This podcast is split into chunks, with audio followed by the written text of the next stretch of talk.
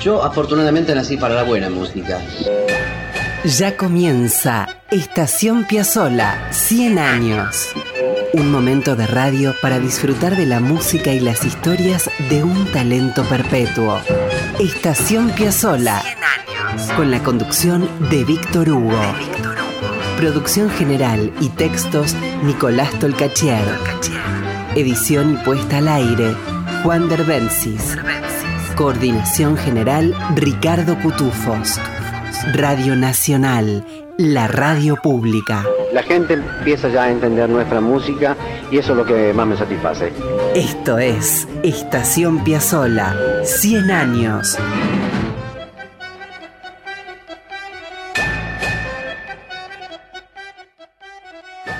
Bienvenidos, aquí estamos amigos, amigas en la radio pública con Estación Piazzola 100 años.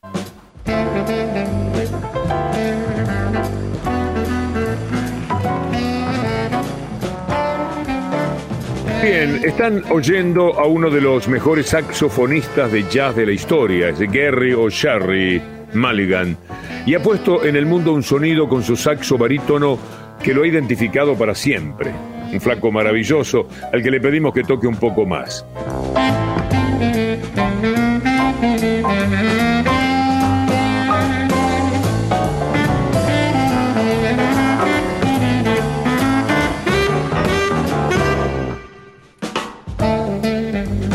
Que uno escucha tres notas y dice, el que tiene buen oído, el que puede identificar el mundo de la música, ese es Mulligan, o Mulligan, siempre dudo de cómo pronunciarlo, y lo he escuchado de las dos maneras.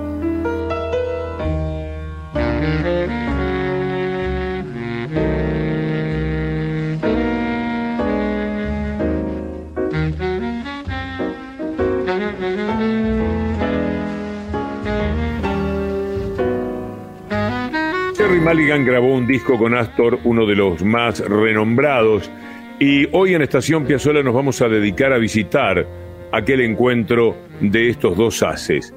El título del disco famoso se llamó Reunión Cumbre y se grabó en el año 1974 en Milán. Vamos a hacer lo siguiente.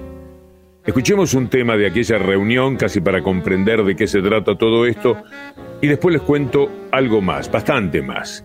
Vamos a ir con Reminiscencia, una maravilla no demasiado frecuentada por los intérpretes del repertorio de Astor Piazzolla.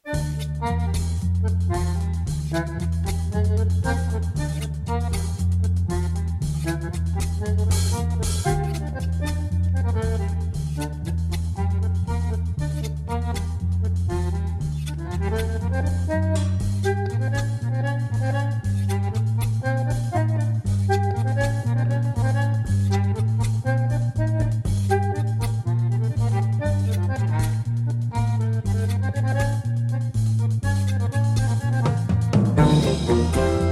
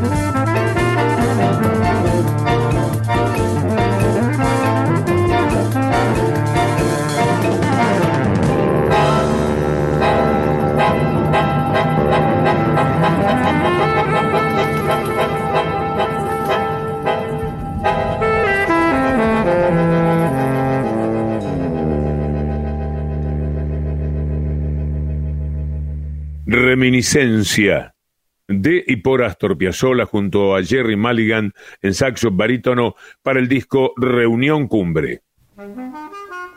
Para quienes no lo conocen, Mulligan era un neoyorquino, como dijimos, uno de los más grandes saxofonistas del jazz, tocaba casi con exclusividad el saxo barítono y fue, por otra parte, un arreglador notable. Murió en el año 1996 poco tiempo después del fallecimiento de Astor Piazzolla.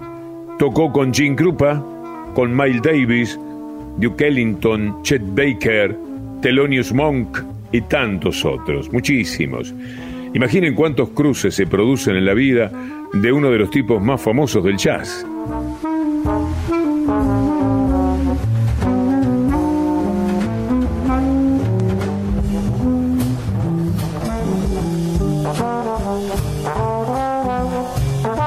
Carlos Curi, que lamentablemente tiene un libro pronto y está tan difícil publicar este año, me da mucha pena porque es una verdadera joya lo que tiene y es un sabio de las historias que hacen a Piazzolla.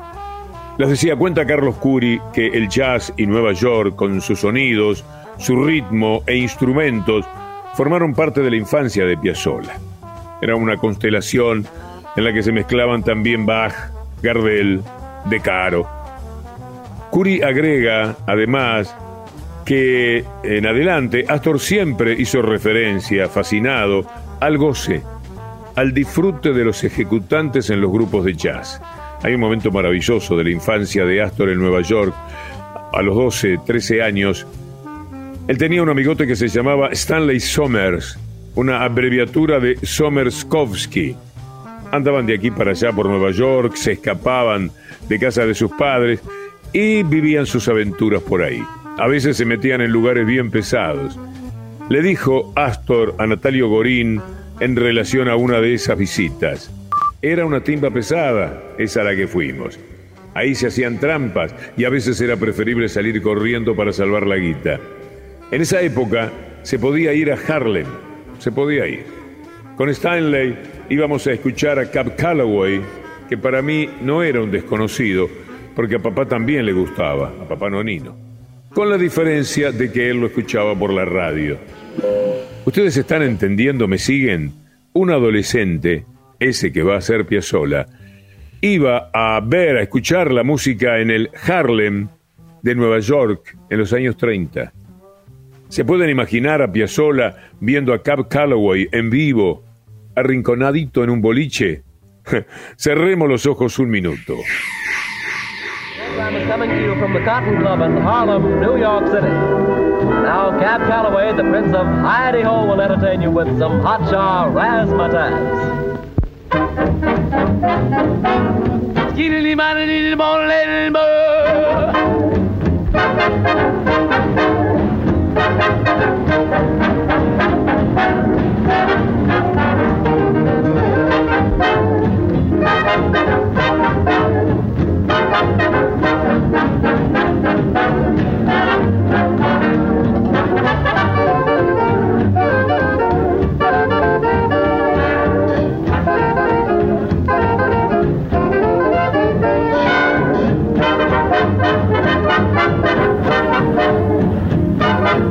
Cab Calloway en 1935.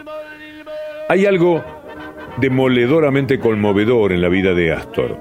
En el año 34 o 35 estaba en boliches de Harlem viviendo y oyendo esa música, conversando o tocando con Gardel. Y tres años más tarde iba a estar con Aníbal Troilo en su orquesta, en el centro mismo del fulgor de la ciudad de Buenos Aires. Es mucho, pero mucho me parece.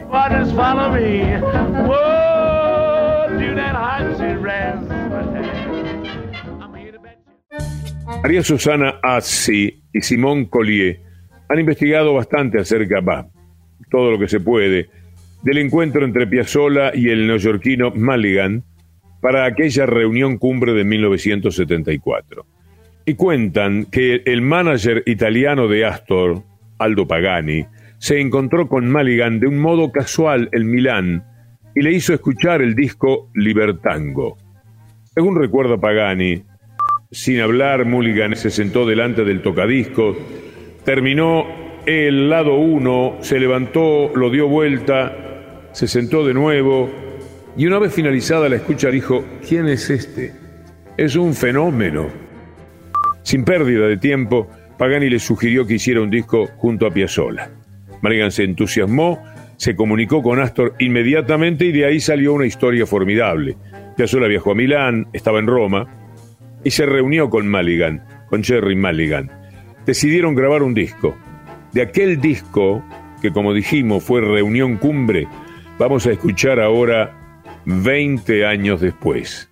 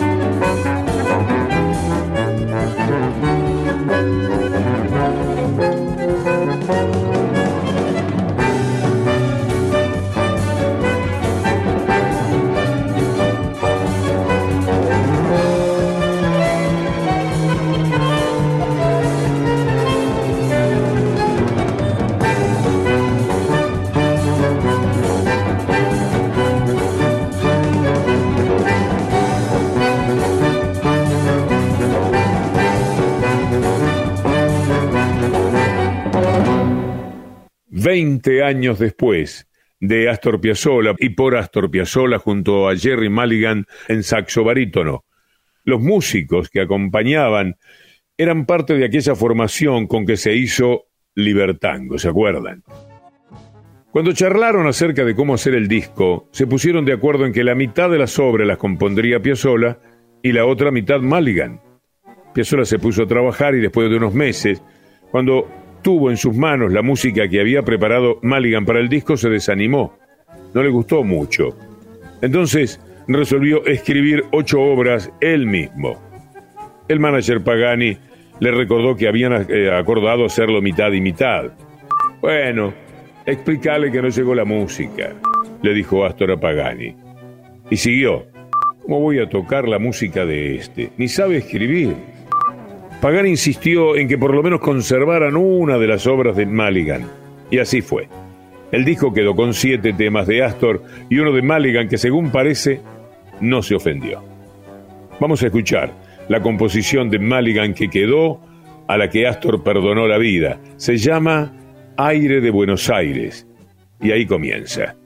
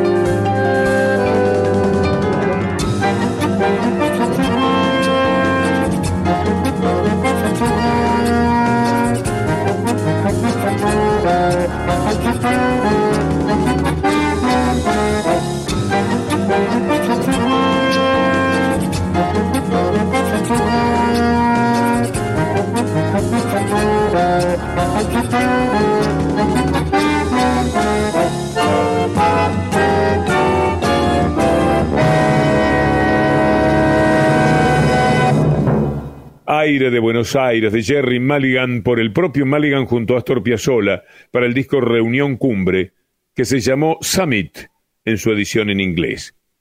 Los músicos que acompañan a Piazzolla y Mulligan son italianos, muchos de ellos participaron de la grabación de Libertango, por ejemplo, por ahí anduvo Tulio de Piscopo o Piscopo en batería y percusión, estaba Ángel Gatti en piano y órgano, Giuseppe Prestipino en bajo eléctrico, Alberto Baldán, Gianni Silioli en marimba, estaba Filippo Dacó, estaba Bruno de Filippi, ambos en guitarras eléctricas, Humberto Michelangeli en primer violín, Renato Riccio en primera viola y Ennio Miori en primer violonchelo. Algunos cuentan que Piazzolla y Mulligan parecían dos poseídos durante la grabación. Y se dice también que se produjeron algunas tensiones.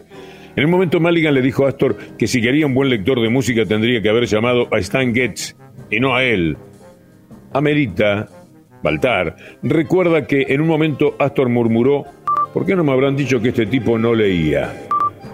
Es probable que Mulligan haya tenido dificultades para tocar la música de Piazzolla, pero eso no influyó en el resultado final.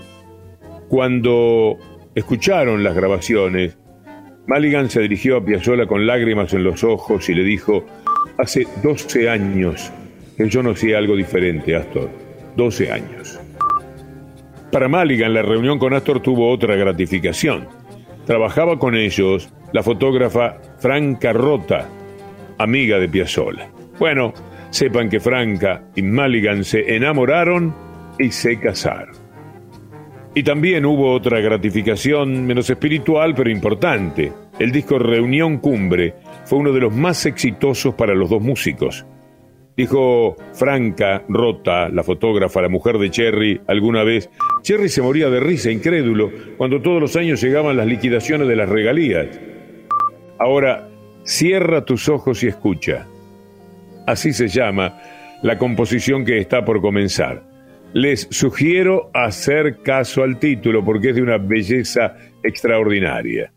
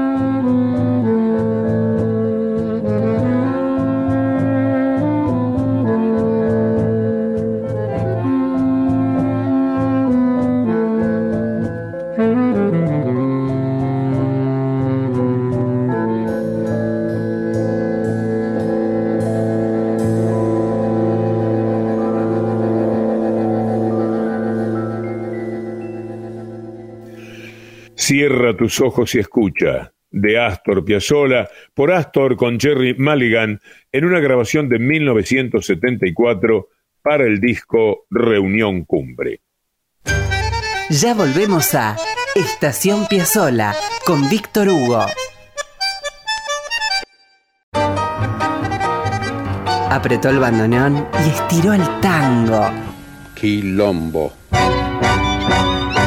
Esto es Estación Piazzola. Escribe Nicolás Tolcachier. 100 años. Edición Juan Derbencis. La radio pública con un siglo de Astor. Y con Ricardo Cutufós en la coordinación. Radio Nacional. Con Víctor Hugo. Amigos, estamos recorriendo el disco Reunión Cumbre que juntó en 1974 a Piazzolla y al saxofonista Jerry Mulligan. Les propongo que escuchemos ahora el tema que da nombre al disco. Aquí comienza Reunión Cumbre con un saludo muy especial a Carlos Ulanowski, que tiene un programa con esta música y con este título, Reunión Cumbre.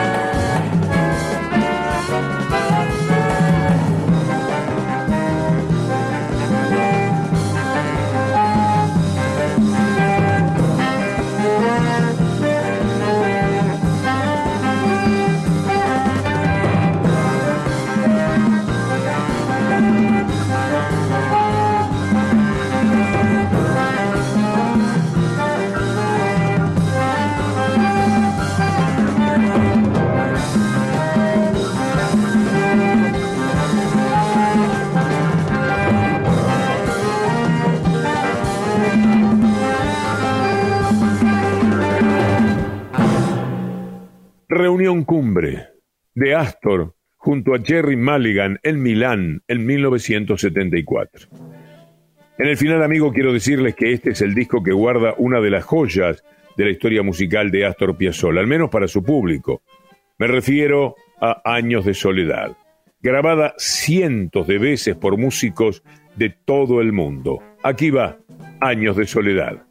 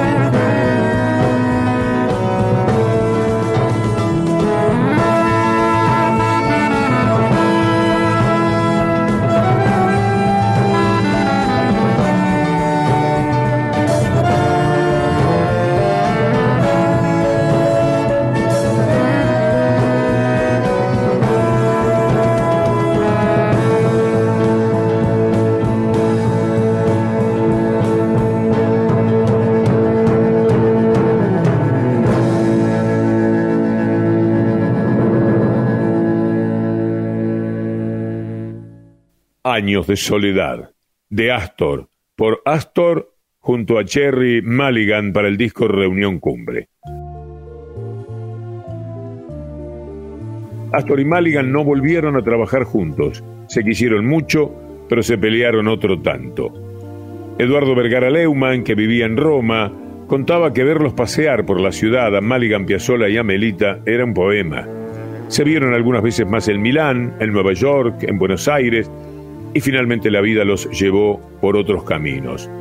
Hay algo que Astor le contó a Natalio Gorín que es muy lindo de leer en relación a esta experiencia. Dice, El disco que hice en el 74 con Maligan es una de las cosas más lindas de mi vida. Primero se grabó la base con una orquesta formada en Milán, muy de apuro. Después quedamos solos en el estudio, Jerry y yo. El tema que más me gustó, el que tuvo más difusión fue Años de Soledad, pero creo que toda la obra tiene nivel parejo. Y Jerry piensa lo mismo. Me gusta tocar con él. El sonido de su saxo barítono es como una puñalada en el corazón. Tuvo algún trabajo con las partituras, no había leído música en los últimos años y mis acentuaciones rítmicas no son sencillas de realizar con el saxo. Creo que la plenitud de nuestro encuentro la vamos a lograr en próximos discos. Los dos tenemos tiempo y ganas.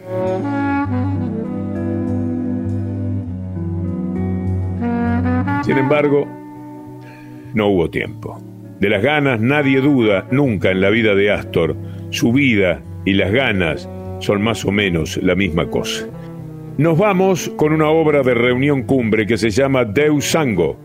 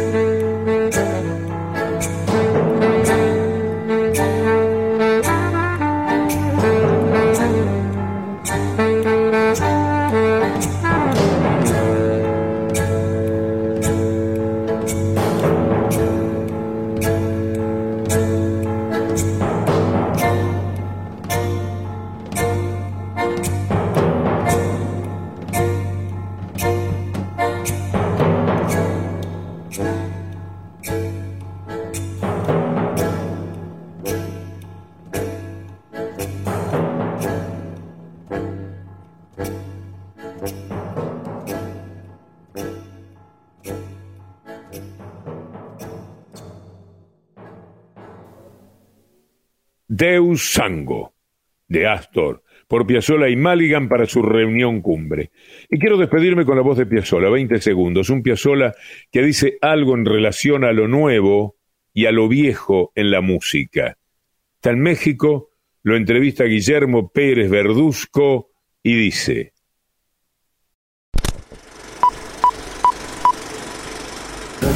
Y esto que usted dice, esta teoría que usted sustenta, es aplicable a todos los países. En todos los países hay que irse olvidando un poco de lo que fue éxito hace 30, 40 o 50 años para pensar en que vivimos en un mundo nuevo muy próximo al año 2000. No, es el artista que debe eh, oírlo, pero no repetirlo. Yo no puedo olvidar, jamás olvidaré yo las grandes orquestas de tango, como yo no puedo olvidar a Duke Ellington, porque tocaba en el año 20 en Nueva York. No, al contrario, yo jamás podré olvidar a George Gershwin como jamás olvidaré yo a Aníbal Troilo.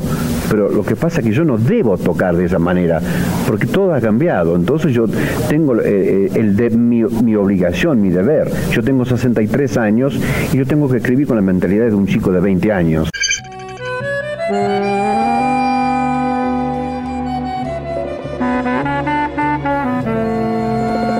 La voz de Piazzolla, la sabiduría y el coraje de Piazzolla.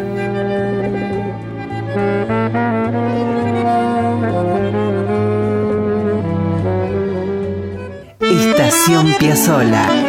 Con Víctor 100 años.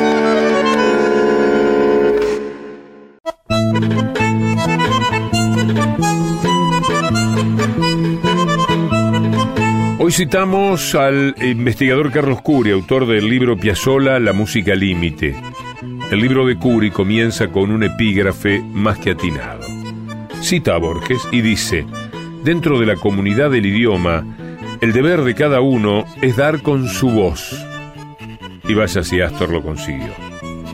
Este es el ratito que nos queda para disfrutar de una música de Piazzolla que nos guste especialmente. Y hoy nos dieron ganas de compartir Verano Porteño en la versión que Piazzolla presentó en el Regina en 1970. Quinteto con Cacho Tirao, Antonio Agri, Osvaldo Mansi y Quicho Díaz.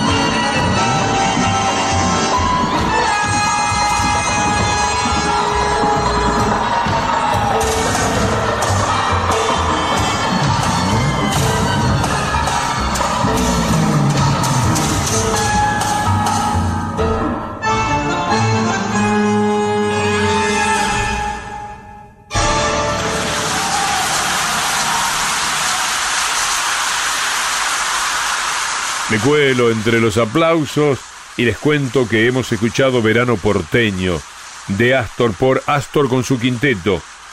Agri, Tirao, Mansi, Quicho Díaz, en vivo en el Regina, en mayo de 1970. Amigos, hemos llegado al final de Estación Piazzola, programa que hacemos con Nicolás Tolcachier en la producción general y en los libretos, Juan Derbensis en edición y artística y Ricardo Cutufós en la coordinación. La semana próxima, si Dios quiere, nos detenemos una vez más para acercarnos a la música y a las aventuras de Astor Piazzolla. Hasta entonces,